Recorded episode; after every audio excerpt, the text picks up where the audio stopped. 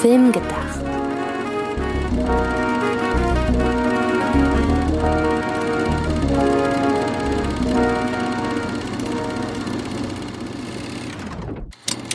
Hallo, liebe Zuhörerinnen und Zuhörer, zu einer neuen Ausgabe von Film gedacht. Im Halloween-Monat. Der so ist wie jeder andere Monat, nur Halloweeniger. Uh. Und schon Genau. haben wir 80 Prozent der HörerInnen verloren. Genau. Sydney Schering ist da, ich bin da, alle da. Ähm, Ja. Und Die Ich ist Antje Wessels, für die, Richtig. die sie nicht kennen. Vielen Dank, vielen Dank. Die, die mich an dieser Stelle noch nicht kennen, dann heißt es ja, ihr hört diesen Podcast zum allerersten Mal. Also herzlich willkommen. Schön, dass ihr auch hierher den Weg gefunden habt. Ihr merkt schon, wir haben gute Laune. Das Thema, um das es heute geht, knüpft ein bisschen an an ein gar nicht so gut gelauntes Thema von vor ein paar Wochen. Denn da haben wir ja in Filmen geschluchzt, in nach wie vor einer meiner absoluten Lieblingsausgaben, über Filmszenen gesprochen die wir als traurig erachtet haben, obwohl wir sie gar nicht so besonders, obwohl sie gar nicht darauf abzielen, unbedingt als traurig empfunden zu werden. Da habe ich übrigens eine kleine Ergänzung. Darf ich die hier einmal vorbringen? Gerne. Ich würde noch davor ergänzen, es waren Szenen, die, wo wir das Gefühl haben, sie waren entweder nicht so traurig gedacht oder es waren traurige Szenen in Filmen, wo arrogantere Leute einem sagen würden, da darf man doch nicht mitweinen. Weil wir hatten ja zum Beispiel auch Todesszenen. Stimmt. Und da, das ist ja klar, dass sie traurig sind, aber es gibt ja Todesszenen in Filmen, wo man erwartet, oh, wenn da jemand stirbt, wird das traurig. Und Todesszenen im Film, wo man denkt, Moment mal, der Film, da hatte ich einen Tod so hart mitgenommen, durchaus unerwartet. Also so dieses Spektrum hätte ich jetzt gern, bevor du dann dein PS ranpackst, erklärt. Einfach zur Sicherheit, weil ich weiß ja nicht, was jetzt deine Ergänzung ist. Auch vielleicht, um die Leuten dann direkt Bock zu, darauf zu machen, wenn sie die Folge noch nicht gehört haben, die Folge anzuhören, um genauer zu verstehen, um welches Spektrum es geht. Ähm, ich möchte ergänzen eine Szene, bei der ich mich im Nachhinein sehr ärgere, dass ich sie vergessen habe bei unserem Film gedacht, äh, Film geschluchzt. Denn sie ist für mich eigentlich das Paradebeispiel für, es ist keine traurige Szene, aber ich habe jedes Mal einen Kloß im Hals. Ich rede nämlich von S Kapitel 1. Und zwar gibt es da eine Szene, in der wir den Club der Verlierer dabei sehen, wie er an einem total friedlichen Sommernachmittag in einem See schwimmt. Also sie springen erst diesen, diese Klippe hinunter und dann schwimmen sie alle zusammen in dem See. Und das ist ein Moment, der dauert lass ihn ein, eineinhalb Minuten gehen. Und jedes Mal dann mit der Musik, mit dieser Abwandlung des Motivs von ganz zu Beginn des Films, in der ja die Hauptfigur auch ihren Bruder noch nicht verloren hat und wo auch noch so eine gewisse Harmonie suggeriert werden kann, wo halt alles noch nicht so schlimm war. Das kriegt mich jedes Mal so sehr, weil diese, diese Harmonie, nach der sich ja die Kinder alle sehen, es ist ja nicht, es ist ja keine individuelle Meinung, wenn man sagt, dass das äh, Coming-of-Age-Drama in dem Film teilweise äh, mindestens genauso stark, wenn nicht gar stärker ist als der Horror-Part. Und in diesem Fall ist es einfach so, ich sehe in dieser Sekunde diese absolute Harmonie, dieses komplett Freisein von all dem, was den gerade Angst macht und auch diese Trauer, die ja allen innewohnt. Und es ist wirklich so ein wunderschöner Moment zum Durchatmen, der auch nicht dann von irgendeinem Jumpscare oder so durchbrochen wird. Und ich finde, den muss ich an dieser Stelle wirklich einmal nennen, weil das eine ganz, ganz tolle Szene ist, wie ich finde. Ja, ist eine sehr schöne Szene. Ja. Also es ist bei dir ein Weinen der Rührung, bevor jetzt Ja. jemand ganz verwundert. Genau. Oder auch der Erleichterung oder das, ein, ein aufatmendes Weinen oder so. kann, sich- kann sich jeder seine eigene Definition zusammenbauen. Aber heute geht es ja nicht um traurige Szenen, sondern wir wissen zum jetzigen Zeitpunkt noch den, den, den Podcast-Titel noch nicht, aber es wird entweder Film geschockt oder Film gegruselt, würde ich sagen. Eins von beidem. Denn wir haben uns überlegt, es gibt ja auch Szenen, die wir gruselig finden können oder schockierend oder keine Ahnung, ein Jumpscare, der eigentlich gar keiner sein soll, in Filmen, die es wie bei Film geschluchzt, gar nicht darauf abzielen, uns in dem Moment zu schocken. Und deshalb widmen wir uns genau diesen Szenen heute. Genau, sozusagen Momente, die unerwartet und möglicherweise auch unbeabsichtigt Horror ist, horroresker wirken. Genau. Da würde ich dich zuerst fragen, hast du auch nur Nicht-Horrorfilme genommen oder hast du auch Horrorfilme genommen, aber da Szenen, wo man denkt, ey, eigentlich ist der Grusel links und rechts von der Szene, die ich gerade gewählt habe, aber ich finde die Szene, die ich gewählt habe, beklemmender, ekelhafter, was auch immer. Es wird eine hervorragende Ausgabe, denn genau diese Frage wollte ich dir zum Einstieg stellen. Also wir haben wirklich, äh, ohne das uns vorher abgesprochen zu haben, um, ungefähr offenbar eine ähnliche Struktur im Sinn. Äh, nein, ich habe keinen Horrorfilm dabei, weil ich mir so ein bisschen überlegt habe, zum einen ist mir in diesem Punkt tatsächlich gar keine eingefallen. Zum anderen könnte ich mir aber auch beim Horrorfilm noch am ehesten vorstellen, dass da auch eine Szene, die vielleicht gar nicht so gruselig ausschaut für manch eine Person, dann doch von sehr vielen vielleicht auch als, als gruselig oder schockierend wahrgenommen werden kann, weil der Schock dann vielleicht so durch die Hintertüre kommt und äh, vielleicht dann doch von einem findigen Regisseur einkalkuliert war. Und ähm, das war so eine Mischung aus nix gefunden, aber auch dann gar nicht noch tiefer gebohrt, da okay. einen Horrorfilm zu suchen. Wie ist das bei dir? Ich habe ein paar Sachen dabei, die man im Horrorgenre verorten könnte. Das heißt, es wird vielleicht im Laufe der Folge auch eine zweite Diskussionsebene, was ist überhaupt Horror? Mhm. Aber ich habe auch vieles aus Nicht-Horrorfilmen, weil das bei unserer Aufgabe, die wir uns gestellt haben, naheliegender ist natürlich. Genau. Wer soll denn dann mal anfangen? Du. Okay. Ich habe insgesamt sieben Filme mir rausgesucht und habe aber schon, das habe ich auch im Vorgespräch schon gesagt, äh, festgestellt, dass man einige Filme in eine Kategorie packen kann. Du darfst dir quasi aussuchen, ob ich als erstes so eine allgemeine Gruselatmosphäre nehme und anhand von zwei Beispielen, die eigentlich keine Horrorfilme sind, beleuchten soll oder ob wir direkt hart einsteigen mit Jumpscares, die eigentlich gar keine sein sollen. Lass uns mal langsam vorfühlen, für auch diejenigen, die uns vielleicht neu entdecken, jetzt hier nicht direkt die Jumpscares ausdiskutieren. Buh! Fang. äh, okay, gut. Ähm, ich habe zwei Filme ausgewählt. Über den einen haben wir sogar eine komplette Ausgabe gemacht. Und da ist garantiert auch der andere Film so ein bisschen als Vergleich gefallen. Ich rede nämlich von The Nest und von Jackie. Und beides sind Filme, wo ich genau weiß, dass wir im Diskurs, im Zusammenhang oder im direkten Diskurs, nachdem wir den Film gesehen hatten, immer wieder so ein bisschen haben durchklingen lassen. Das ist so der Horrorfilm unter den Dramen oder keine Ahnung, Jackie, so dieses, ähm, das ist der beste Darren Aronofsky-Film, den Darren Aronofsky nie gedreht hat. Oder auch bei The Nest, da haben wir ja schon in der Ausgabe, deshalb brauchen wir den auch hier nicht ganz ausführlich besprechen, in seiner Ausgabe drüber gesprochen, ja, was der für eine wirklich schaurige Atmosphäre hat, unter anderem auch aufgrund seines Settings. Die Folge zu The Nest hieß, die genretypischen Regeln werden alle eingehalten. Weißt du, die, das zufällig noch aus dem Kopf, wie die Folge hieß? Ansonsten Sinngemäß war es das, was du gerade sagst. Äh, glaub, werden alle befolgt, nicht befolgt, eingehalten. Richtig, genau. Letzten Endes ist es eine Folge mit A Most Violent Year genau. und The Nest. Also wenn ihr da Bock habt, noch eine wirklich ausführliche Analyse zu The Nest zu hören, dann hört euch die Folge an, die ich dir, die ich euch gerade halbwegs korrekt äh, rezitiert habe.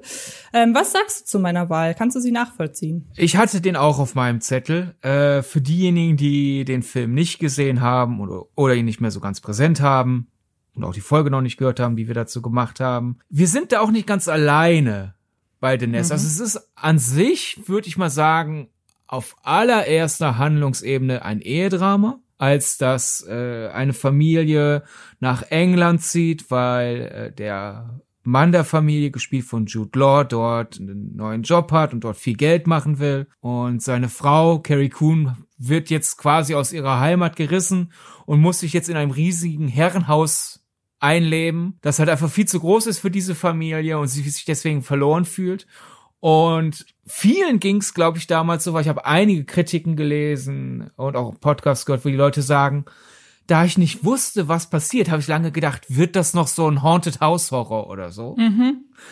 Und es gibt eine Szene, die war so für mich das Paradebeispiel dann für das, was wir heute in der Ausgabe diskutieren wollen aufgrund dieses Umzugs und aufgrund dessen, dass die Familie eh gerade nicht so ganz auf derselben Wellenlänge sind, die die wachsen auseinander. Und wir, wir schauen gerade länger einfach anderen Familienmitgliedern bei ihren Dramen zu. Und dann sehen wir eine Szene, wo der Jüngst, wo, wo der Sohn in diesem komischen Zimmer mit so einer wirklich die perspektivische Wahrnehmung verschiebenden Tapete an der Wand aus dem Bett aussteigt und aufgrund der perspektivischen Wahrnehmung, die diese Tapete kaputt macht und die, der Kameralinse, der steigt aus dem Bett und seine Beine wirken irgendwie absurd lang in dieser Einstellung. Und es ist letzten Endes im Film drin, man hat so zeigt, so nach Motto, ach guck mal, wir haben den Sohn aus den Augen verloren und der ist größer geworden und es ist uns gar nicht aufgefallen. Aber ich hatte da beim ersten Mal schauen so dieses, warum ist der jetzt auf einmal so seltsam langgezogen, der Junge? Geht jetzt der Horror los? Tut es nicht, aber es hat wirklich für die Atmosphäre des Films viel beigetragen und das ist so, so ein richtiger, oh, ich, ich, ich ich fühle mich gerade gruseliger berührt als eigentlich nötig. Und ja, starker Film generell und ich glaube Paradebeispielszene für den heutigen Podcast.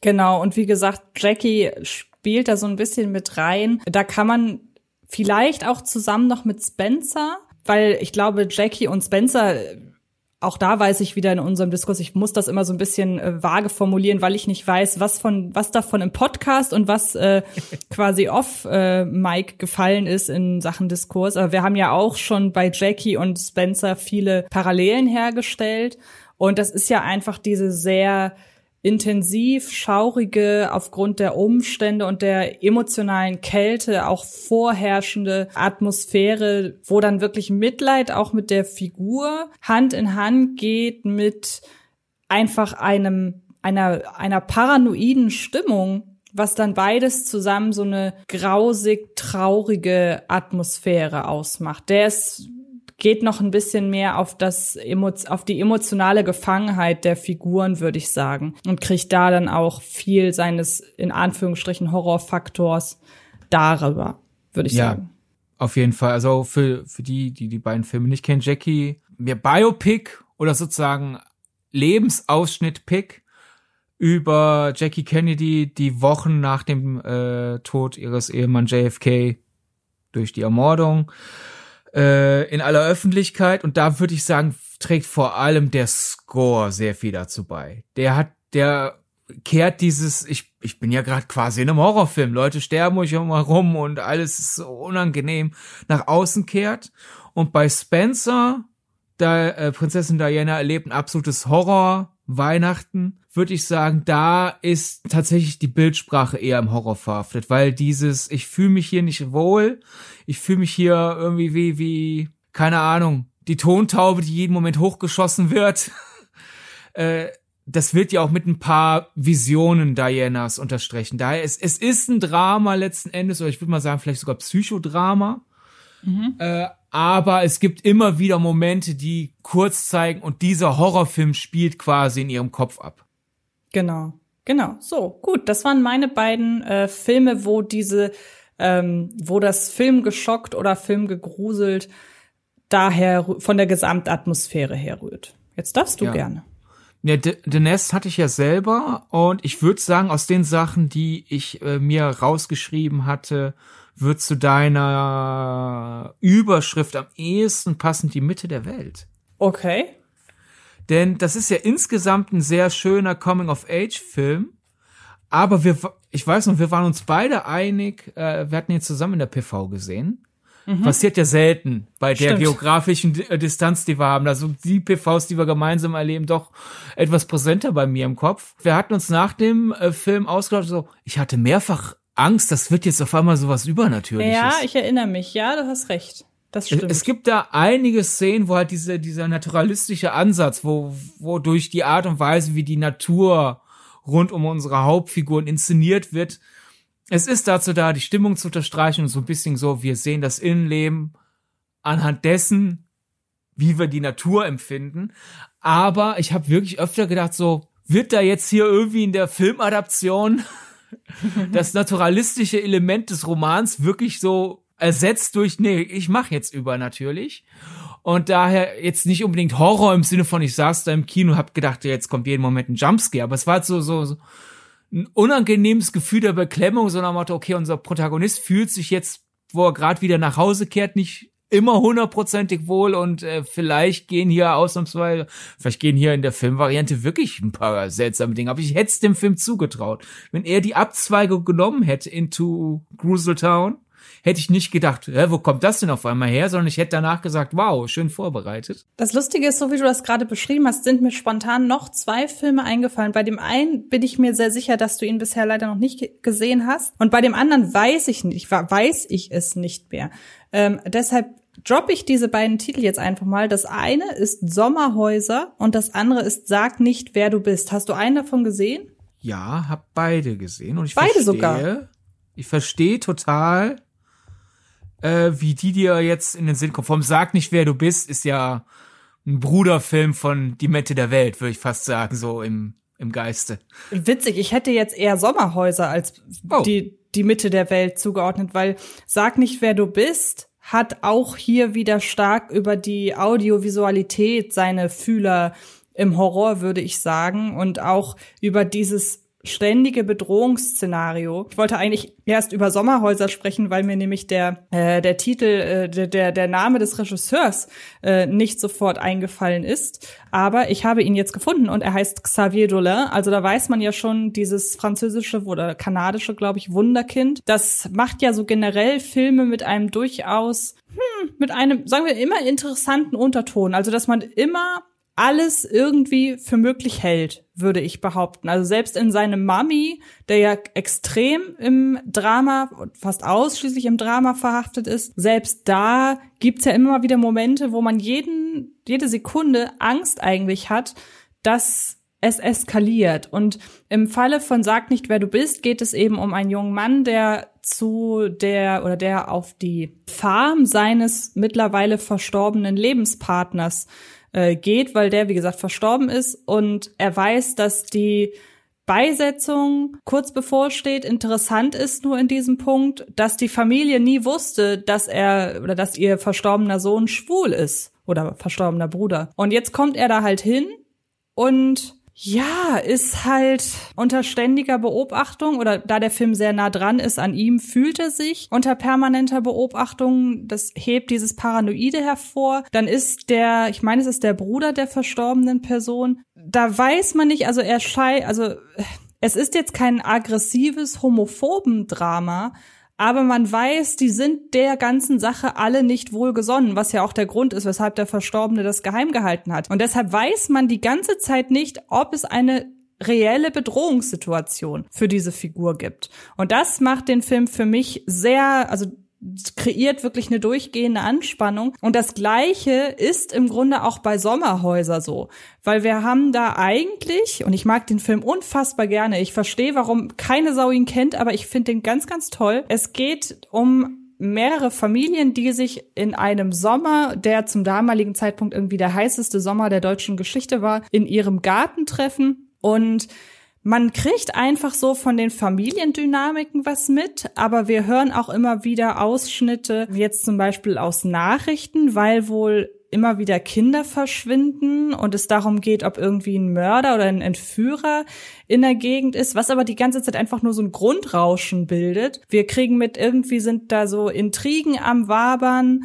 Dann gibt's dann irgendwie ein Nest von irgendwelchen Insekten, Wespen oder Hornissen oder irgendwie so, wo man dann die Kinder immer so drumherum spielen sieht und man weiß die ganze Zeit, eigentlich ist diese ganze Szenerie dafür gemacht, dass irgendwas passiert. Wir wollen an dieser Stelle nicht verraten, was, weil ich finde, wenn man weiß, was passiert, dann entfaltet der Film sich wahrscheinlich nicht so, wie er es sonst könnte, weil man eben die ganze Zeit da sitzt und sagt, okay, es könnte eine Momentaufnahme sein, es könnte aber auch eine sehr, sehr lange Exposition für irgendwas sein. Beide Filme versetzen mich durchgehend in Anspannung, ob, ja, wobei die Frage ist natürlich, Natürlich beabsichtigen die beiden Filme das, aber gerade Sommerhäuser könnte ich mir vorstellen, dass diese flirrende Atmosphäre jetzt gar nicht unbedingt dazu gedacht ist, uns in so eine Anspannung zu versetzen. Also ich finde es gut, dass du beide Filme gesehen hast und auch bei beiden verstehst, dass ich sie hier genannt habe. Ja, ich würde sagen, Sommerhäuser intendiert eine Thriller-Anspannung. Mhm. Und bei dir kommt es als Horroranspannung an, daher passt es ja durchaus auch. Und weil du dir ja gerade über wenn ich dich gerade richtig verstanden habe, überrascht warst, dass ich sag, sag nicht, wer du bist, ist quasi so ein Bruderfilm zur Mitte der Welt. Mein, gerade erst recht, nachdem du ja jetzt die Handlung zusammengefasst hast, ist das vielleicht für die Leute, die beide Filme nicht kennen, gut zu erklären. Na gut, hast recht, ja. Ich würde sagen, Das sind Nachbarfilme, aber die Mitte der Welt lebt am, am Rand des dunklen, finsteren Walds in der Sonnenseite. Und du kannst aber jederzeit sehen, oh, guck mal, so nah bin ich am dunklen Gruselwald und sag nicht, wer du bist, ist im Dunkelgruselwald. Ja, das könnte Weil sein. In die Mitte der Welt haben wir ja auch einen schwulen Protagonisten, der ist aber in einem Umfeld, das sehr akzeptierend ist. Aber trotz dieses akzeptierenden äh, Umfelds hat er die typischen Jugendprobleme, dass ich irgendwie die Freundschaft zu meiner besten Freundin bricht irgendwie so auseinander und ich bin in den neuen Kerl in der Klasse verliebt und was für ein Glück. Der ist auch schwul, aber irgendwie hatte was Kantiges an sich, was Unangenehmes Bilde ich mir das ein? Oder ist er vielleicht habe ich mich an Misskerl verliebt und sowas? Und da kommen dann durch dieses, wie, wie die Natur im, im Film inszeniert wird, immer doch diese Nadelstiche, die so, mhm. so bisschen so, bei mir beim ersten Mal gucken wirklich dieses, oh, vielleicht wird's hier übernatürlich erhöht, das Innenleben der, der Figur. Wird es, spoiler ich jetzt einfach mal, nicht. Dessen ungeachtet bleibt diese Schaueratmosphäre oder diese, diese, magische Atmosphäre, weil in den schönen Momenten ist ja auch alles so ein bisschen so kurz vor gleich kommt Feenstaub. Ja. Und da ist das super konsequent, sehr schöner Film. Aber ja, da gibt's halt einfach Sequenzen, wo ich echt gedacht habe, oh, wenn, wir zweigen ab nach Horrorland. Und das muss man ja erstmal schaffen. Das sind doch schon mal sehr schöne Beispiele. Dann würde ich mich, äh, würde ich jetzt an dich übergeben.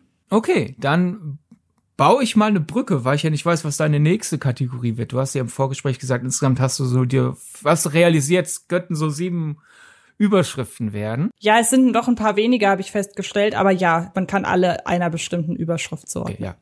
Ich baue jetzt einfach eine Brücke, weil das, was ich jetzt nenne, ist auch so ansatzweise in der Verwandtschaft äh, der Filme, die wir gerade genannt haben, nämlich Filme, die etwas Dramatisches erzählen, den Film, den ich jetzt nenne, dramatisch, romantisch, ab und zu auch lustig. Aber weil er ein übernatürliches Element hat und ich nicht wusste, wie dieses übernatürliche Element ausgespielt wird, gab es eine Sequenz, wo ich dachte, oh, jetzt kommt, jetzt, jetzt kommen die schlimmen Elemente. Jetzt bin ich gespannt. Die Figur hat alles falsch gemacht. Jetzt gibt's kein Zurück mehr. äh, alles eine Frage der Zeit. Ja, stimmt. Sehr, sehr gutes Beispiel. Und ich weiß auch genau, auf welche Szene du hinaus willst. Willst du erklären oder soll ich? Er, erklär liebend gern du. Vielleicht hast du eine andere im Kopf, dann haben wir zwei Szenen zu erklären. Also ja, wer alles eine Frage der Zeit nicht kennt, es ist eine wunderschöne ja. ähm, Zeit Reise, genau, ich musste gerade überlegen, wir haben ja in letzter Zeit sehr viel über Time Loops gesprochen. In diesem Fall ist es ja wirklich eine Zeitreise-Romcom. Man kann innerhalb seines eigenen Lebens oder eine, eine Familie, in dessen Mittelpunkt hier eine von Domhnall Gleeson verkörperte Figur steht, ist in der Lage, beziehungsweise die Männer der Familie sind in der Lage, in ihrem eigenen Leben zurückzureisen. Und während der Vater ihm halt erzählt, dass irgendwie an seinem 18. Geburtstag, glaube ich, dass er das kann und sagt, er hat die Zeit genutzt, um vorwiegend zu lesen, nimmt sich die von Domhnall Gleeson äh, gespielte Figur vor, hey, ich nutze das halt, um eine Frau kennenzulernen und mir so manche Momente vielleicht ein bisschen einfacher zu machen. Daraufhin lernt er Rachel McAdams kennen und die beiden verlieben sich, gründen eine Familie und so weiter und so fort. Und dann gibt es einen Moment, da haben die beiden gerade ihr Kind bekommen. Was Domhnall Gleeson halt nicht weiß, weil sein Vater ihm das bis dato nicht gesagt hat, ist, dass in dem Moment, wo er zurückreist, vor in diesem Fall die Geburt des Kindes, ändert sich halt eben auch das. Und ähm, das heißt, es gibt einen Moment, das ist der Moment, in dem Domhnall Gleeson das herausfindet. Da kommt er nach Hause und man sieht, wie er die Rückseite seines auf dem Boden sitzenden spielenden Kindes äh, fixiert und sich dann zu ihm hinbegibt. Und dann dreht sich das Kind um und es ist halt einfach ein ganz anderes Kind. Also es ist nach wie vor deren Kind, aber es sieht halt komplett anders aus. Und man weiß, ah, okay, gut, ja, dieses Kind, das es vorher gab, das ist halt ein anderes Kind geworden durch die, durch die Zeitreise. Und die Szene meinst du hoffentlich, oder? Ja, es ist auch, wie die Kamera scharf fährt, ja, das Kind sich umdreht. Ich dachte halt jetzt, jetzt nehmen wir die Abzweigung im Butterfly-Effekt. Ja. Und es ist halt dieses, oh, du bist einmal zu oft im falschen Moment zurückgereist und jetzt kommen, was weiß ich, ist das hier so, keine Ahnung, was für ein Kind. Und ich dachte jetzt, jetzt, weil ich auch die FSK-Freigabe nicht kannte, als wir in den Film gegangen sind, äh, man, der hat eine FSK 0. Wenn man den Film also auf Blu-ray sich anschaut, kann man sich denken, ganz so schlimm wird es nicht. Aber ich habe halt wirklich gedacht, oh Gott, jetzt kommen die ganzen Zeitreisekonsequenzen. So ein bisschen so, gibt auch eine Simpsons Halloween-Folge, da, wo halt Homer auch in der Zeit zurückreisen kann und da auch, wenn er halt einmal was Falsches macht, dann haben Leute halt auf einmal äh, Echsenzungen und sowas alles. Okay. Und ich dachte halt, ja, ja, jetzt, jetzt, jetzt, jetzt bekommt Dominic Gleason beigebracht, wenn du mit der Zeit spielst, spielt die Zeit auch mit dir. Und es ist in Anführungszeichen halt, ah, hm, das Kind, ja, hm, okay. Ich meine, es ist auch immer noch ein Stich. Ne? Äh, und Wollte ich gerade sagen, ja. absolut die Inszenierung. Aber ich habe halt echt gedacht, oh, wir wechseln jetzt das Genre. Und da, ich war da total gebannt. Ja, das ging mir auch so total, weil, also man muss ja sagen, ich glaube noch nicht mal, wenn man sich die Szene anschaut, noch nicht mal die Musik schwillt irgendwie groß an. Ich glaube, das habe ich mir nach so so rückschauend, äh, habe ich mir das glaube ich auch so ein bisschen eingeredet. Es ist einfach nur die Art, wie die Kamera fährt und auch, dass die Szene insgesamt finde ich einfach einen Tick länger dauert als sie dauern würde, wenn er einfach nur seine Tochter begrüßt. Ich glaube, es ist noch nicht mal irgendeine große äh, Varianz in der Musikuntermalung zu erkennen. Und es ist, der Film spielt ja durchaus auch öfter mal damit, dass man öfter denkt, jetzt geht alles zu Bruch mal ins, ins Dramatische, mal vielleicht, keine Ahnung, jetzt kommt ein Riesenstreit oder jetzt vielleicht äh, steuern wir aufs Tragische zu. Daher fand ich es nicht so unangebracht, jetzt zu denken, oh Gott, oh Gott, oh Gott, oh Gott, jetzt kommt irgendwas, was ich, muss ja kein Monster werden, weil irgendwie auf einmal in der Monsterdimension gelandet ist, aber vielleicht irgendwie, mhm. das, das Kind ist leidend, deformiert oder sowas. Ja. Und äh, unser, ja, unser Protagonist muss halt lernen, oh ja, ich, ich mach's mir hier die ganze Zeit einfacher und jetzt hat da jemand körperliche Schmerzen wegen mir oder sowas. Das wäre ja auch erzählerisch möglich gewesen. Und der Film schafft's immer, er, er streift halt kurz dieses Schau mal, wie schlimm Konsequenzen sein könnten und kehrt dann aber wieder ab, so dass er einem bewusst macht, wie sehr man es sich schwerer machen kann durch bestimmtes Handeln aber er holt halt nie diesen Hammer raus. Er schafft es, dir den Hammer quasi zu zeigen, guck mal, ich könnte den Hammer rausholen und du bist schon genug eingeschüchtert, weil die Figuren so liebenswert sind und der ganze Film so eine wunderschöne Kuschelstimmung hat, dass halt einfach dieses Guck mal, da hätte ich einen Vorschlaghammer. Mir reicht, okay, okay, ja, ja. Ich genieße das Leben, wie es ist. Ich fange jetzt hier nicht an, äh, äh, äh, selbstsüchtig zu werden. Du brauchst ihn ein paar Mal nicht rauszuholen. Und daher echt wunderschöner Film. Aber ja. der Sekunde hatte ich echt gedacht, oh Gott, was passiert ja. jetzt? Ist ein sehr guter Film, um jetzt einen zu nennen, der dann von der einen zur anderen Kategorie überleiten kann. Und zwar habe ich noch einen Film ausgesucht, der ebenfalls ein übernatürliches Element hat, dieses übernatürliche Element aber nicht zu Horrorzwecken ausspielt. Und trotzdem hat dieser Film einen in meiner Wahrnehmung unglaublichen Jumpscare, der aber nicht als Jumpscare gedacht ist. Da habe ich mich einfach nur furchtbar erschrocken. Ich rede nämlich von dem Film A Ghost Story. Das ist ein Film mit unter anderem Casey Affleck und Rooney Mara. Die beiden spielen ein Paar und der ähm, der männliche Part, also Casey Affleck, stirbt irgendwann und durch durch einen tragischen Unfall und Rooney Mara sieht oder wird fortan verfolgt von ja von einem Wesen, das eben aussieht wie ein Gespenst und ähm, den toten Freund quasi darstellen soll beziehungsweise den die wandelnde, die, die, ja, die, die, die Seele, die fortan eben in Gespenstergestalt seine Freundin verfolgt. Das Ganze inszeniert von David Lowery und obwohl wir ja ein Element, nämlich diesen, dieses Gespenst mit dem Laken haben, das ja sehr klischeehaft im Horrorfilm untergebracht werden könnte, wobei man ja sagen muss, so ein klassisches Bettlakengespenst fällt mir jetzt spontan nicht ein, dass das irgendwann mal Bestandteil eines äh, Horrorfilms war. Aber generell übernatürlich Geistergespenster ist ja eher ein Horrormotiv.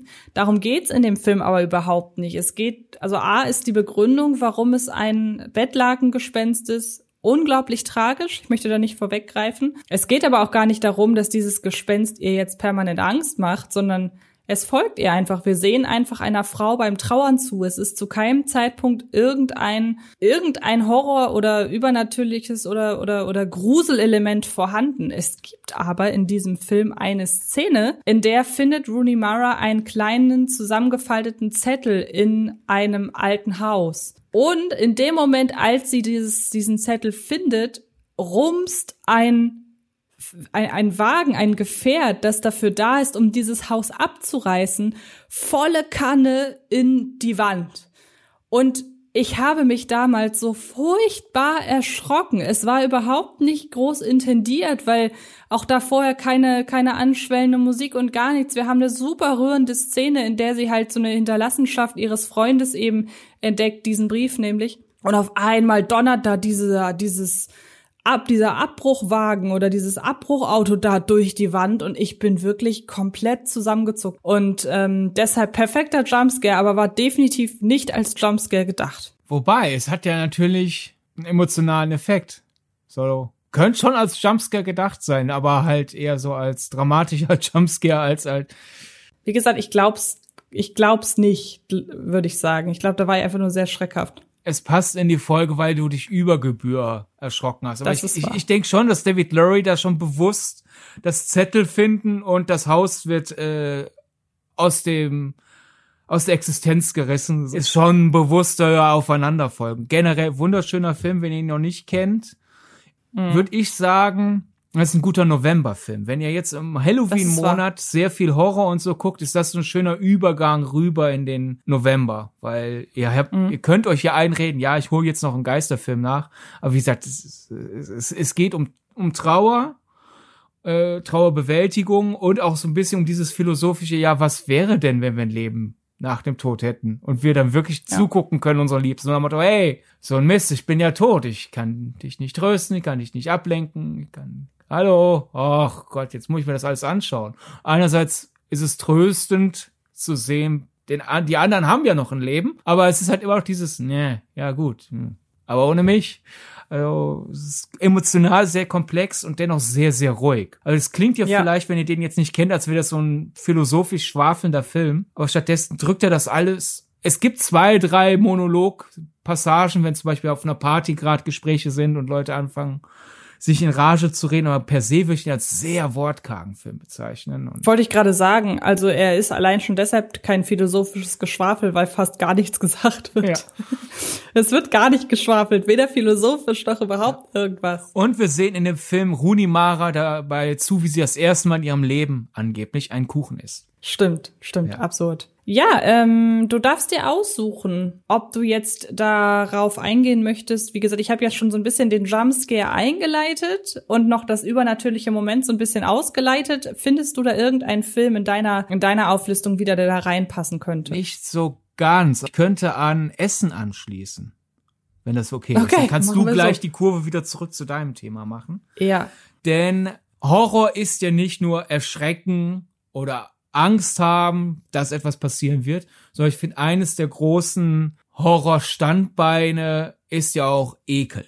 Viele Horrorfilme mhm. funktionieren ja auch darüber. Nicht, dass du denkst, oh Gott, das Monster mhm. springt gleich aus dem Fernseher, sondern halt einfach, Igitt, ist das unangenehm anzuschauen. Daher habe ich dir jetzt so mit einem leichten Grinsen in der Backe, war mein erster Gedanke, als wir gesagt haben, wir machen dieses Thema heute, wusste ich sofort, welchen Film ich erwähnen will, weil der ist für mich der ekligste Anblick, der, der wirklich bei mir einen körperlichen Ekel nach Motto zu, jetzt nicht zusammenzucken im Erschrecken-Sinne, so halt so dieses im Kinosessel so ein bisschen einander rollen, weil ich einfach wirklich den Anblick, so, äh, warum ist das mhm. so unangenehm anzuschauen? Einfach so, mein Körper hat sich vorgestellt, wenn ich das essen würde, was sie da gerade auf der Leinwand essen. Ja, und da die körperliche Abwehrreaktion darauf. Daher der für mich ekelhafteste Anblick, die größte körperliche Reaktion im negativen Sinne, die ich dieses Jahr im, beim Filmeschauen hatte, ist in Lightyear das umgekehrte Sandwich. Ich fand das so unfassbar ekelhaft. Du hast ja diesen, die, in, in, in der Welt von Lightyear isst man Sandwiches andersrum. Statt halt zwei Brothälften und dazwischen ist Fleisch, hat man zwei Fleischhälften und dazwischen ist Brot.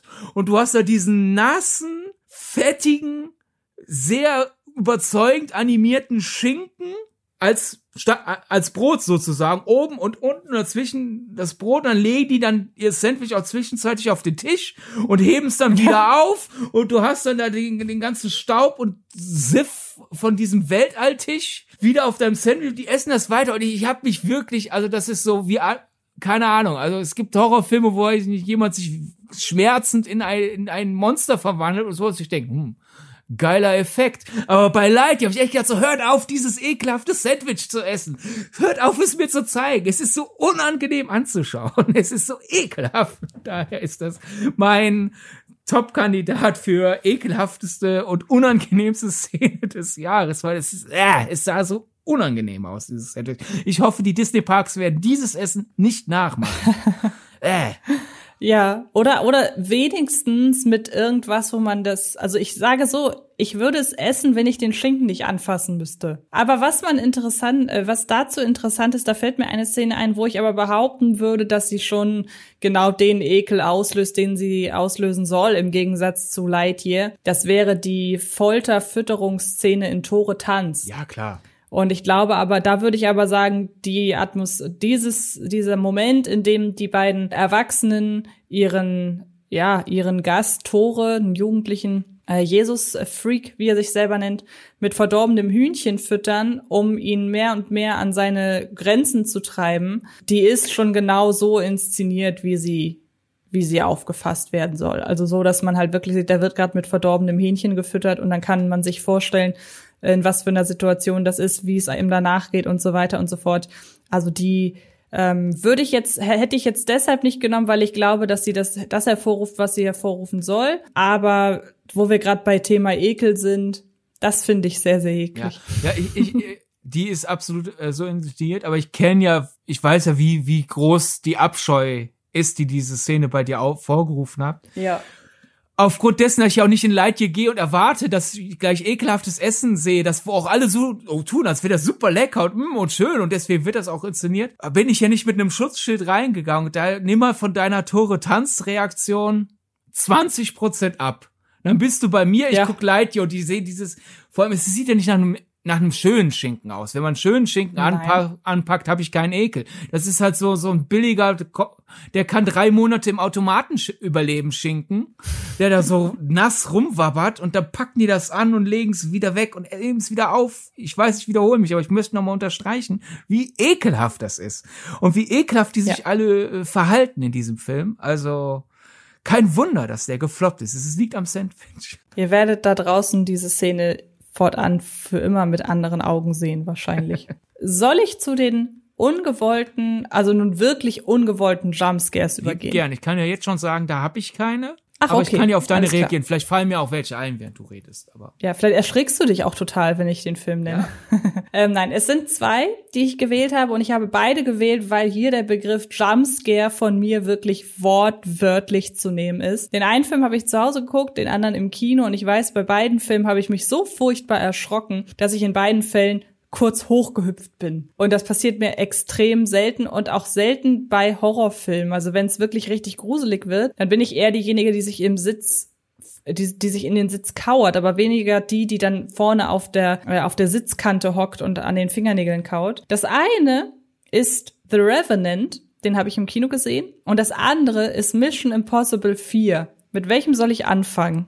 Mission Impossible 4, weil ich da bei Revenant denke ich zu wissen, welche Szene kommen könnte, aber bei Mission Impossible 4 bin ich gerade. Bei Mission Impossible 4 ist es ganz einfach die Szene, in der Tom Cruise den Burj Khalifa hochklettert und dann einmal abrutscht. Hm, ja, doch, ja, ja. Und ich habe mich da so unglaublich erschrocken, hatte danach ohne Ende Herzklopfen und wie gesagt, bin wirklich mit so einem leichten Quietschen einmal so kurz hochgeschreckt, weil ich so intensiv in dieser Atmosphäre drin war und halt da sehe, wie er diesen Turm total unmenschlicherweise hochkraxelt. Und auf einmal rutscht er ab. Ich glaube, er rutscht ja sogar so weit ab, dass er wirklich einmal so ins Seil fällt. Und da war es dann bei mir vorbei. Also das war wirklich ein ja, es war wirklich für mich ein wortwörtlicher Jumpscare. Kann ich verstehen. Und das zweite, was glaubst du, was es bei The Revenant ist? Die, als die Bärenattacke beginnt? Nein. Ah, nein, ich erinnere mich. Du hast es, du hast es mir mal erzählt, aber ich, ich überlasse dennoch dir das Wort. Es ist der Moment, in dem Leonardo DiCaprio und sein Pferd, ohne dass man es ahnt, auf einen, Abro äh, auf einen Abhang zu galoppieren. Und beide, also sowohl das Pferd als auch der Reiter und der Zuschauer, das ist ja das Wichtige, die sehen diesen Abhang nicht. Und plötzlich ist das keine Schneewüste mehr, wo sie lang galoppieren, sondern plötzlich ist da halt einfach ein Abhang und beide stürzen runter. Und ich weiß noch, als das kam, selbe Reaktion wie bei Mission Impossible 4. Und danach musste ich mich wirklich erstmal beruhigen. Ja.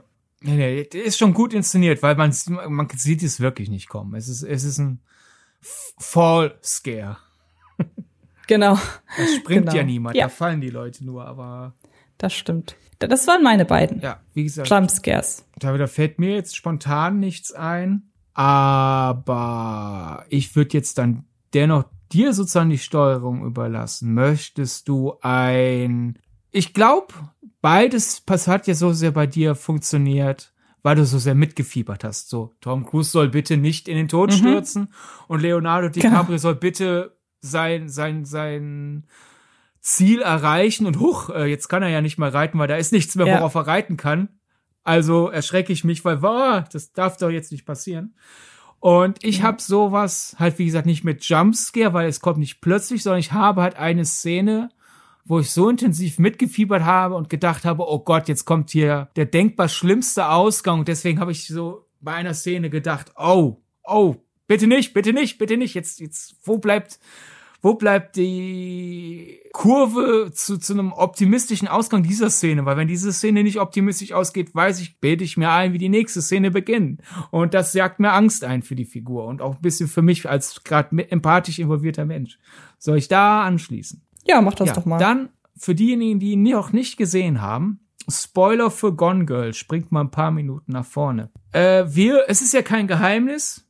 Ben Affleck halten wir beide für einen sympathischen Menschen und einen äh, unterschätzten Schauspieler. Gone Girl spielt ja auch durchaus mit der Metaebene, dass äh, seine Figur Nick dann ähnliche Ansehens-Auf- und Abs durchmacht wie Ben Affleck. Und dass ja auch David Fincher gezielt Ben Affleck besetzt hat aufgrund dieser Ähnlichkeiten. Und gegen Ende von Gone Girl, wie gesagt, letzte Warnung, Spoiler, wenn ihr ihn noch nicht gesehen habt und nichts wisst, kommt die vermeintlich ermordete Amy Jan zurück nach Hause. Und Ben Affleck kann sich ja alles zusammenreimen, was sie also getan hat und wozu sie fähig ist. Und sie macht zu Hause gerade einen auf heile Welt. Und er ist natürlich verängstigt. Und sie sticht ihn immer mehr so, lass dich doch jetzt auf dieses wunderschöne heile Welt-Ding ein. Das ist doch das, was du wolltest, jetzt bekommst du's. Bitte ihn, jetzt können sie doch auch wieder beide zusammen im selben Bett schlafen. Und er verneint, meint, dann brauche ich noch ein bisschen. Und dann, die Kamera ist am Ende eines, eines Flurs. Wir sehen Nick auf die andere Seite des Flurs zulaufen, in ein anderes Zimmer rein, öffnet die Tür, schließt die Tür, schließt von innen ab und die Kamera ist immer noch draußen und Schwarzblende. Und ich habe echt gedacht, wenn jetzt, wenn er jetzt von innen die Tür abschließt, Schwarzblende, nächste Szene ist Aufblende, wir sehen ihn von der Decke hängen. Es ist super witzig. Ich habe hier wirklich gedacht, du nimmst eine andere Szene, die auch perfekt zu der Beschreibung passt, die du im Vorfeld genannt hast. Können wir danach ja dann diskutieren. Aber kannst du Okay. mein äh, Gone Girl Ja, mitfiebern verstehen? auf jeden Fall. Ich dachte ja zu dem Zeitpunkt, der Film wäre dann zu Ende. Für mich ist der größte Schock, dass der Film danach noch weitergegangen ist, weil es einfach das perfekte Ende gewesen wäre. Äh, davon abgesehen liebe ich Gone Girl sehr. Also auch mit dem, was danach noch kommt, alles cool. Nur das wäre für mich halt das perfekte Ende gewesen, zu sagen, wir lassen ihn die Tür abschließen und fortan wissen wir halt, in was für einer Angst er da lebt. Ja. Aber ich verstehe, worauf du hinaus willst, auf jeden Fall. ich hätte nie, mir in dem Moment nie vorstellen können, dass der Film endet, weil da ist es zu offen. Ich dachte, ne, es, es, es wird weiter erzählt, nur in welche Richtung. Und das spielt halt, wie gesagt, mehrere Ebenen. Einerseits Nick als auch Amy sind auf fehlerhafte Art und Weise irgendwie toll anzuschauen, sympathische Figuren oder was Ja. heißt sympathisch. Ich würde keinen von den beiden im realen Leben als Freund haben wollen. Amy noch mal eine Spur weniger als Nick.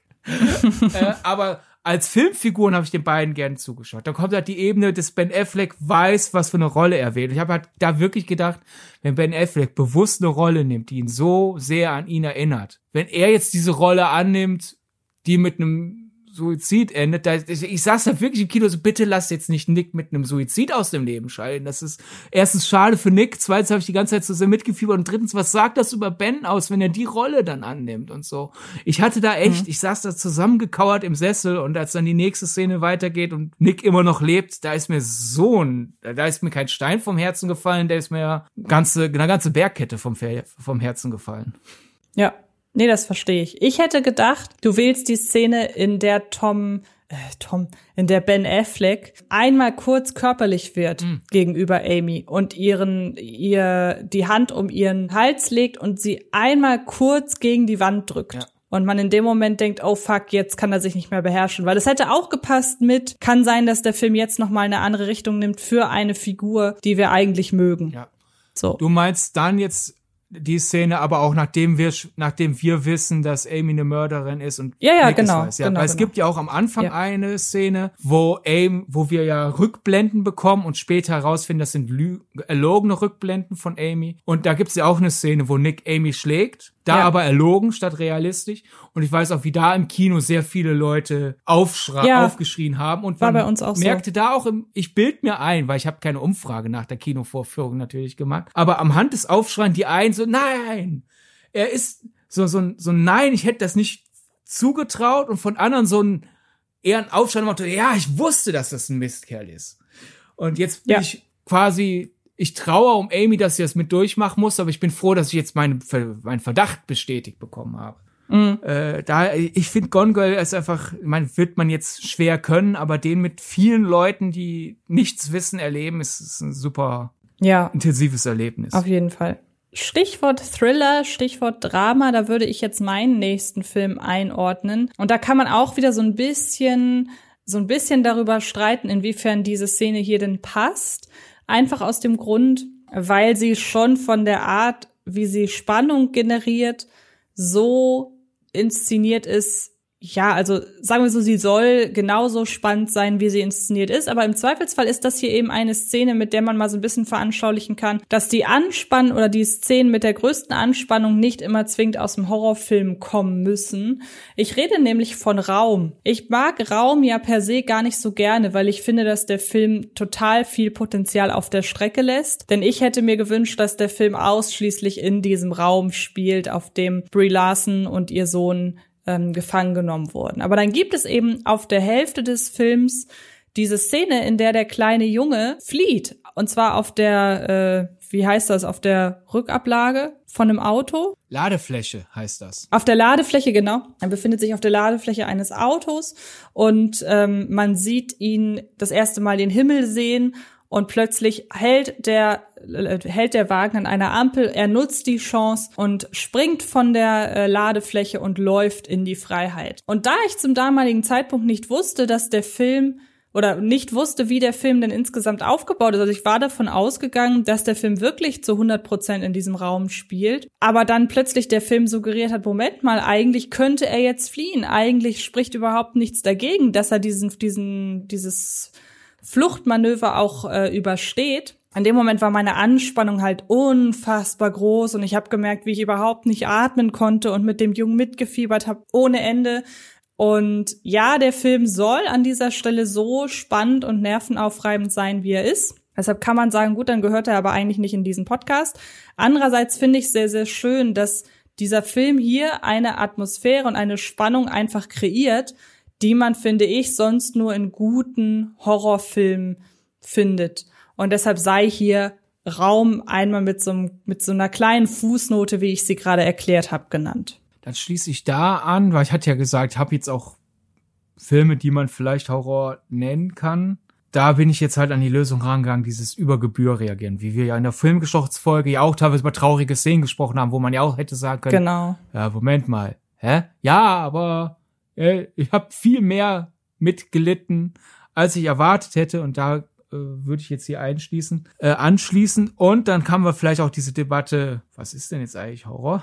Mhm. Nämlich Doctor Strange in the Multiverse of Madness, wo ja, das ist jetzt kein Film, der, der mich mit Beklemmung oder mit, mit Schrecks äh, äh erfüllt hat, aber ich würde sagen, es macht, ja, es macht ja auch nicht jeder Horrorfilm. Es gibt ja auch Horrorfilme, die einfach halt mit diesen ganzen, guck mal, wie viel äh, unchristliches Zeug hier passiert, sozusagen, spielen und das genießen. äh, dessen ungeachtet äh, gibt's einen Moment, wo ich halt aus dieser yes, Sam Raimi, lass noch was ab, lass noch wen abmetzeln oder sonst was alles, äh, raus bin so wirklich so diesen, le diese leichte Gänsehaut so im Nacken, dieses, ich fühle mich gerade ertappt. Ich habe das Gefühl, der Film sagt mir gerade was und ja, Botschaft angekommen. Äh, ich habe gerade zu viel Spaß. Sorry. Es war sozusagen für eine Sekunde fünf das Michael Haneke Funny Games Gefühl. Dieses, Moment mal, hey, du guckst dir jetzt freiwillig an, wie hier Leute äh, gefoltert werden. Was bist du für ein Freak? Diese, dieser anklagende Blick, wortwörtlich in die Kamera.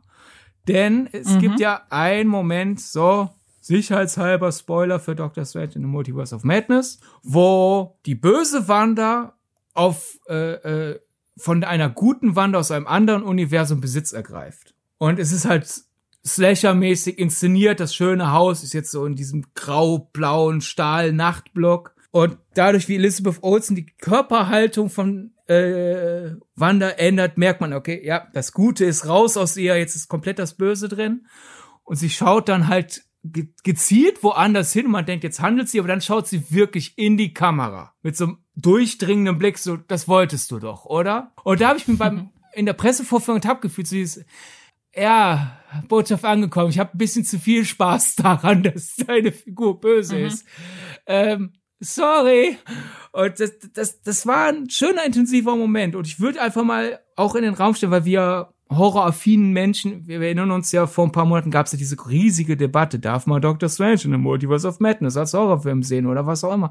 Wir kannst du da manchmal so von so einem hohen Ross runter, ich habe mich ja gar nicht erschreckt. Dann kann es ja kein Horrorfilm sein oder sowas was ja Quatsch ist, weil wie gesagt, es gibt ja Horrorfilme, die auch wir Horrorfans als Horrorfilm bezeichnen, guten Gewissens, wo wir uns nicht erschrecken. Also da ist auch wieder so ein komisches mit zweierlei Maßmessen dran. Und man muss ja auch mal schauen, wie es halt weniger horroraffin Leuten, also jetzt nicht Horror-Angsthasen, weil da ist ja klar, sobald es dann ansatzweise in die Richtung geht, sondern einfach so ein Motto, ja, ab und zu mal ein Horrorfilm.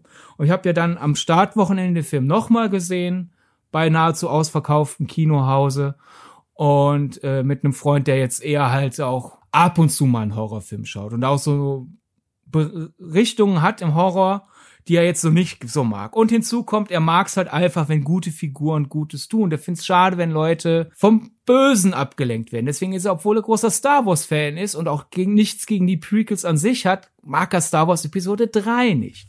So, und er wusste nicht, was ihn bei Doctor Strange in the Multiverse of Madness erwartet. Der ist auf diese Erwartungsschiene, wurde der gelenkt, die ja damals so im Raum stand, dieses, oh, Doctor Strange und Wanda müssen zusammenarbeiten für einen großen Crossover, quasi es wird Avengers 4.5 mit Doctor Strange und Wanda als äh, Anführer. Und dann wird Wanda halt böse, dann wird sie schon wieder böse und dann es gab mehrfach Szenen, wo ich so merke, wie neben mir gerade dieses, es ist gut gemacht, deswegen fieber ich mit, aber ich will eigentlich nicht, dass das passiert.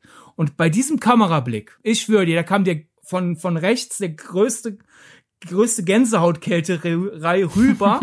und nachdem Wander wieder von der Kamera weggeguckt hat, guck ich zu ihm und der Moment guckt er zu mir und diesen panischen Blick so, wo habe ich mich drauf eingelassen? und daher finde ich, man ja. kann Doctor Strange in the Multiverse of Madness als Horrorfilm bezeichnen. Und wenn ich mich da noch zurück erinnere, als dann der Abspann einsetzt, wieder dieses so, jetzt können wir ja kurz uns austauschen, bis dann die nächste Szene kommt. Blick, ui. Und äh, ja, ich finde daher hier noch ein neues Statement von mir, dass man den Film vielleicht als Horror bezeichnen kann. Und ja, ey, wenn ich da Sam Raimis Inszenierung abfeiernd wirklich mal für fast zwei Sekunden da sitze und denke, hä, hast recht, sollte ich nicht. Natürlich ist der Kamerablick auch durchaus so intendiert, aber ich würde sagen, bei mir hat er über Gebühr funktioniert. Ich glaube, für die meisten sollst ja. du dieses kurze, ah, die guckt in die Kamera. Und bei mir war es, ja, ja, ich habe sämtliche äh, äh, äh, Implikationen der Szene verstanden. Geh weg, geh weg. Und daher muss ich da zur Schande gestehen, oder vielleicht eben nicht zur Schande, sondern stolz gestehen, wie sehr die Szene mich mitgerissen hat. Da fällt mir übrigens gerade rein äh, ein, apropos Übergebühr erschreckt und auch apropos Doctor Strange in the Multiverse of Madness. Mir ist einfach eingefallen, was bei mir auch noch sehr schnell ein Jumpscare werden kann, sind einfach gute 3D-Effekte. also es kommt sehr oft vor, dass, also mittlerweile nicht mehr so oft, einfach weil ich kaum noch Filme in 3D im Kino sehe. Aber wann immer ein wirklich guter 3D-Effekt kommt, bin ich dann auch jemand, der sehr schnell zusammenzuckt und sich erschreckt. Ich glaube, das geht vielen so, aber das wollte ich an dieser Stelle noch einmal erwähnen. Ja, das ist ja der Sinn des Ganzen. Warum lässt du eine, Fl Ja. eine Schlange die Kamera fliegen? Ja, aber es gibt ja auch, man muss ja aber auch sagen, es gibt ja auch, ähm, es gibt ja auch Filme mit 3D-Effekten, wo das jetzt gar nicht unbedingt intendiert ist. So, finde ich. Aber ist auch egal. Ja, ich verstehe, was du meinst. Aber hast du das jetzt auch, keine Ahnung, wenn beim König der Löwen Vogel ein bisschen näher an der Kamera fliegt? ja, ja, das meine ich ja. Genau das Ah. ist es ja. Also dieses, wann immer irgendwas So kommt. niedrig die Hemmschwelle. Okay, ich hab, ich hab Ja, es ist, es ist völlig, es ist völlig wurscht, was da wirklich kommt.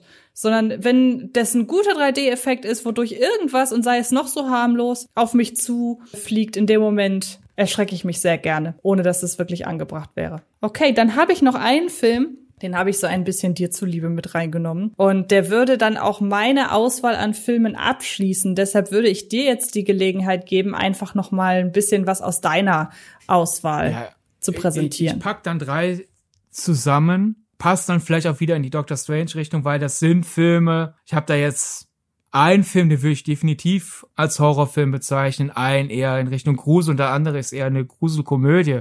Aber sind wir ja trotzdem in einer gewissen Verwandtschaft oder wäre wie beim Thema bei mir über Gebühr. Weil, das ist ja auch eins einer meiner Argumente, warum man ja heute, warum man bei modernen Filmen anfängt zu sagen, ich habe mich gar nicht so oft erschrocken, also kann es kein Horror sein.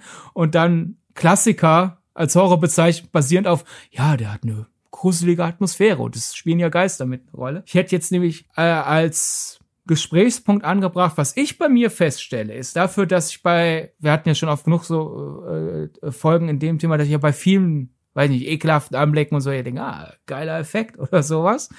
äh, dafür, dass ich bei einigen modernen Ästhetiken im Horrorkino mich war vielleicht als abgebrüht bezeichnen würde. Nicht bei allen. Es gibt natürlich auch Dinge, die bei mir funktionieren. Aber es gibt halt ein paar Tricks, wo ich denke, ah, ich genieße ihn gerade eher, statt dass ich Angst habe. Merke ich so, bei so einer bis in die 20er Jahre hinein Gruselästhetik gibt's dann öfter mal, wo ich so dieses, wie gesagt, jetzt nicht Angst, aber so dieses, auch wieder dieses, dieses so, Nackenhaare stellen sich auf so, äh, das ist schon ein gruseliges, unangenehmes Bild. Und da auch teilweise habe ich jetzt dann gezielt jetzt drei rausgeschrieben, wo ich gesagt, da ist es sogar über Gebühren, weil natürlich war das damals der Horror. Und oh, guck mal hier, ein Geist, sowas habe ich noch nie auf der Leinwand gesehen. Und der sieht so überzeugend aus. Ja, so, so war ja damals die Intention, diese, diese, dieser Furcht. Aber jetzt zum Beispiel der, die Phantom der Oper Variante von 1925, die würde ich jetzt wirklich, die ist auch, ne, das ist jetzt so Gruselkostümfilm. Ist halt dieses klassische, wir, leiden mit dem vermeintlichen Monster mit. Aber da gibt es halt eine Ballsequenz und da tragen dann einige Leute so gruselige Kostüme und da muss ich sagen, je nach Tagesform guck, gibt's dann manchmal so, gibt's dann gucke ich mir die Szene an, denke, oh ja, gute Kostüme, ja, schöne Gothic-Atmosphäre und dann Schnitt und dann ist ja jemand gerade mit seinem Skelettkostüm in Nahaufnahme. Ich denke, ah, das ist ein ekelhaftes Kostüm. Ah, weg mit dir, weg mit dem Kerl, ich will den nicht mehr sehen. Und ähnlich auch The Haunted House, das wäre jetzt die Gruselkomödie von Buster Keaton. Es ist eine schöne Komödie, wo jemand halt in einem Gruselhaus ist. Das sind auch einige richtig gut gemachte Tricks, wo ich in der restaurierten Fassung teilweise nicht erkenne, wie sie die Tricks gemacht haben. Da wird zum Beispiel ein, ein zerteilter Mann wieder zusammengesetzt, auf einmal läuft er wieder. Und ich sehe den Schnitt nicht aus, die Puppe wird zum Menschen. Also da muss ja irgendwo der Schnitt sein, aber manchmal kennt man ja, wenn da so ein, ein passender Schnitt sein soll, man sieht, ah, ja, so zwei Zentimeter zu weit links war das eine, da doch, hier ging fließender Schnitt. Und auch da tragen diese Skelette, Geister, Zombies, was auch immer. Da tragen Typen halt dann so, so enge Kostüme, sehr, sehr tief schwarz und werden so inszeniert, dass man hauptsächlich wirklich nur die aufgemalten Knochen sieht. Und auch da gibt es so ein paar Shots, wo ich denke, ah, das wandelnde Skelett ist, sieht viel zu gut aus für diese große Komödie von 1921. und als letztes da als äh, Beispiel für einen richtigen Horrorfilm, der so eine Wirkung bei mir hat. Aber auch da glaube ich bisschen über Gebühr, weil das auch eher so ein Hätte es damals den Begriff Elevated Horror gegeben, hätten vielleicht manche Leute gesagt, ach, guck mal hier, endlich wieder so ein Elevated Horror und nicht so eine dumme Komödie oder sowas von dem Berser Keaton, ist nicht aus demselben Jahr. Phantom Carriage äh, von Victor Sjöström äh, inspirierte sehr viel von Ingmar Bergmann und da, das sind so wabernde Lakengeister, aber nicht diese Lakengeister wie aus äh, Ghost Story, sondern so wirklich die, der Stoff lebt und bewegt sich und die, der Schattenwurf in dem Film ist so groß und da gibt's wirklich einige Szenen, wo ich denke, wie haben die das gemacht und warum sieht das so unnatürlich aus? Aber nicht unnatürlich, haha, ist doch fake, sondern das ist, so dürfen sich Dinge nicht bewegen. Ich finde das unbequem, was da gerade auf der Leinwand passiert ja. oder auf dem Fernseher, ja. Und bei den drei Beispielen als letzten Talking Point vielleicht noch angebracht. Da bin ich immer so hin und her gerissen. Ich finde es ja schön, wie gut man mittlerweile restaurieren kann. Wenn die wenn man eine halbwegs brauchbare Kopie hat oder zwei, drei halbwegs brauchbare Kopien, kann man, was die Bildklarheit angeht, mit heutigen Mitteln wirklich dafür sorgen, dass die Prints wieder so aussehen, als wäre ich bei der Kinopremiere damals dabei. Keine Abnutzungserscheinung. Insofern sieht's aus wie ein Film von heute. Natürlich nicht aufgrund der gewählten Ästhetik, äh, Klamotten oder so, aber halt einfach so ein Motto, oh, das Bildmaterial hätte man gestern so aufnehmen können. Das, dieses ganze Rattern weg und äh, die, die, die, die ganze Staubkörner und sowas. Und ich find's super. Im Regelfall bevorzuge ich es auch. Aber jetzt so bei Filmen aus dieser Kategorie, ich werde jetzt nicht noch mehr Beispiele rauskramen, sonst wird der Monolog zu lang. Aber so Filme aus dieser Art wie die drei Grad genannten, habe ich auch gemerkt, wenn das so eine abgenutzte Kopie ist, wo so Schlieren sind und manchmal auch das noch drei, vier Frames fehlen und deswegen die Dinge auch noch wackeln, hat das auch wieder so einen unangenehmen Effekt. Weil ich dann so, dann fühlt es sich für mich immer so, oh, ich schau Über teilweise über 100 Jahre alten Film, großartige Qualität, sondern dann kommt dann erst recht, wenn es dann so mit seltsamen Masken oder sowas äh, romantiert, so dieses, ich schau, darf ich das gucken, was ich hier gerade sehe? Das fühlt sich so an, wie als hätte man aus irgendeinem verfluchten, zerfallenen Haus so ein Artefakt rausgegraben und es wabert und wippert alles sowas und äh, das, es, irgendwie verstärkt das dann den Effekt und daher, es gibt Tage, da denke ich, wäre es nicht gut, wenn wir, wenn Filme großartig restauriert wurden, wenn wir trotzdem auch noch als Bonusmaterial eine schlechte Fassung draufpacken. Weil es gibt Tage, da würde ich zum Beispiel den Phantom der Oper von 1925 lieber als du hast irgendwas Unheiliges gefunden in der Fassung sehen wollen. Du hast ja gerade viel von Kostümen und Maskierung und so weiter gesprochen. Da ist mir gerade auch noch ein Film eingefallen, den würde ich nicht unbedingt da in die Kategorie, wenn man sie so nennen kann, reinpacken, die du gerade genannt hast. Aber der Film hat einfach sehr viele Kostüme und Masken und da gibt's auch noch einen Effekt, der sehr stark in die Richtung geht, die so mit äh, beständiger Gruselatmosphäre zu tun haben, nämlich äh, Ice White Shut und dieses Piano-Motiv, das einfach nur aus drei verschiedenen Tönen besteht und immer dann anklingt, wenn Tom Cruise Figur das Gefühl hat, in den Straßen äh, der Großstadt verfolgt zu werden. Und wir wissen nicht, ob er verfolgt wird, beziehungsweise wir sehen schon, dass er verfolgt wird, aber wir wissen nicht warum. Wir wissen also nicht, was, was der Verfolger von ihm möchte. Das kann gleichzeitig was Gutes, aber auch was richtig Gefährliches sein. Und da ist einfach nur diese Aufeinander oder diese Abfolge an Tönen, die bei mir Gänsehaut auslöst. Dann äh, äh, genau. äh, schnell, bevor du hast ja noch. Oder war das den, den Einen du eh noch erwähnen wolltest? Nein. Okay, nein, dann nein. bevor wir zu denen kommen, fällt mir gerade noch ein, vielleicht passt das noch so als kleiner, schneller Einwurf für einen Dialog. Ich weiß nicht mehr, hast du nur das Hexenhexen Remake gesehen oder beide Varianten? Nur das Remake. Okay, aber du kennst kennst das Design der Hexen aus dem Alten. Ja. Ne? Und da waren sich ja Leute aus, von Leute, die in meinem Alter sind, alle einig, als das Remake kam. Ja, das heute sieht ja gar nicht gruselig aus. Das damals ist ja viel gruseliger. Ne? Mhm. Und erstens habe ich mir halt gedacht, ja gut, du hast das damals ja auch mit 5, 10 oder was auch, 5, 10 oder was auch immer gesehen. Also natürlich hatte ich das damals mehr beeindruckt. Aber ich finde auch, bei mir ist es, wenn ich mir die Hexen im in der alten Verfilmung anschaue. Das sind ja wirklich groß, groteske Effekt-Make-up, äh, Paradebeispiele. So, Motto, guck mal, was ich machen kann.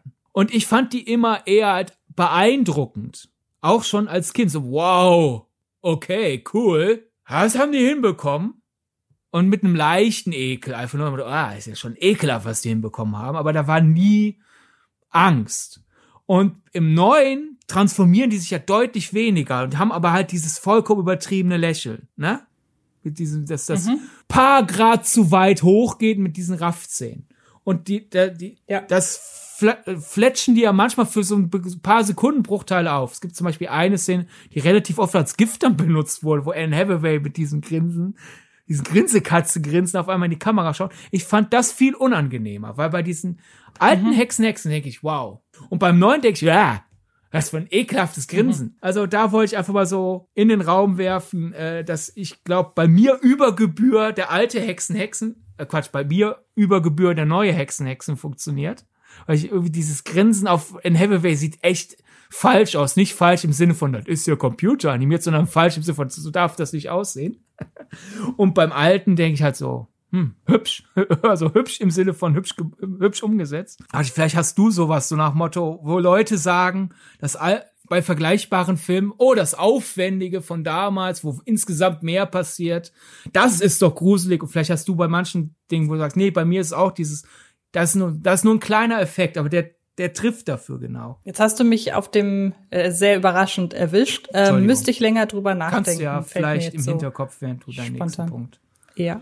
Ähm, ich habe einen Film jetzt zum Schluss gewählt. Wie gesagt, den habe ich ein bisschen dir zuliebe ge äh, gewählt, weil es einfach noch mal sehr zeigt, wie stark Szenen, die man gruselig oder schockierend findet, von dem eigenen Empfinden abhängen. Wir haben ja schon in der vergangenen oder einer der vergangenen Episoden auch darüber gesprochen, dass Komödien und Horror sehr individuell erlebt werden und dass das sehr subjektive Genres sind. Und jetzt könnte man natürlich im ersten Moment denken, warum ist ein Film wie Drei Caballeros in diesem Ranking bei mir oder in dieser Auflistung? Aber es ist ganz einfach so, dass mir persönlich surrealistische Dinge Angst machen. Und es ist, und deshalb habe ich das auch genommen, völlig egal, in welchem Zusammenhang. Es ist einfach, sobald irgendetwas so aussieht oder so aussieht, dass ich sage, das ist aber nicht realistisch, das kann so nicht sein, äh, wie es ist. In dem Moment kriege ich wirklich absolute Gänsehaut und richtig dolles Unbehagen. Bestes Beispiel dafür ist, das hat jetzt mal raus aus der Filmwelt. Ich erinnere mich, dass ich als kleines Mädchen mal nicht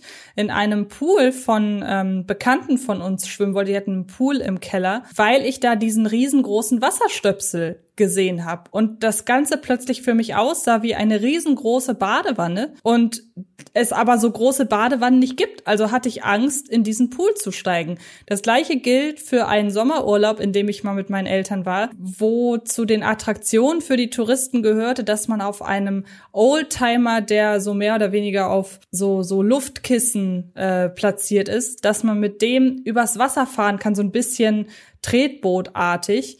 Und von weitem habe ich aber nicht gesehen, dass das halt auf so Luftkissen befestigt ist. Das heißt, in meiner Wahrnehmung war das ein auf dem Wasser fahrendes Auto. Und das konnte mein Gehirn nicht verarbeiten. Ich hatte da total Schiss vor und habe gesagt, können wir bitte woanders lang gehen? Ich möchte dieses, dieses Auto, das nicht schwimmen kann, nicht schwimmend sehen.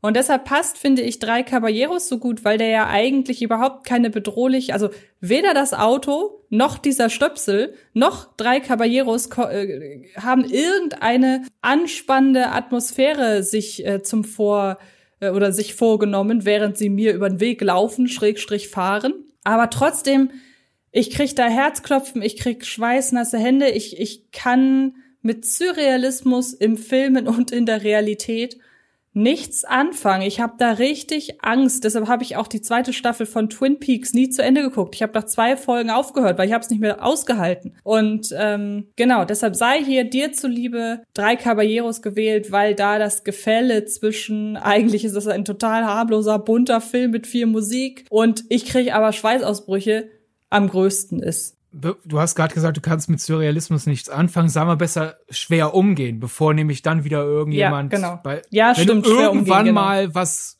gut gemachtes, surrealistisches lobst, bevor dann wieder irgendein Hobby-Erbsenzähler denkt, hä? Ja, aber es ist wirklich traurig, dass, dass drei Caballeros bei dir so, so viel übertrieben gesagt Panik auslöst, weil das ist ja der Partyfilm schlechthin. Es gibt keinen Film mit mehr Freude und Lebensbejahen. Ist das nicht alles schön? Aber ich kann es natürlich verstehen, weil äh, wenn die Surrealismus-Abneigung da ist, muss man ja sagen, also im, im Disney-Kanon findet man schwer etwas, das äh, mit drei Caballeros mithält an Surrealismus. Ich meine, wenn ein komplett blauer Donald Duck, also im farblichen Sinne, vielleicht auch wortwörtlich, vielleicht auch im äh, anderen Sinne, auf einmal eine, eine Blume um sich trägt und wie ein Kolibri durch die Lüfte flattert und dann kommen da irgendwie auf einmal Köpfe von tanzenden Frauen und dann ist da die ganze Frau da und dann tanzen Kakteen mit den beiden und der Himmel verfärbt sich von blau zu einem Teppichmuster, will nicht wissen, wie sich das in deinen Synapsen anfühlt. Ja. Und ich kann es mir halt auch nicht erklären durch irgendwas. Das ist halt einfach, seit ich klein bin. Du wurdest nie von einem Surrealisten entführt und musstest, musstest Nein. bei ihm die, die äh, Leinwände sch schrubben oder so.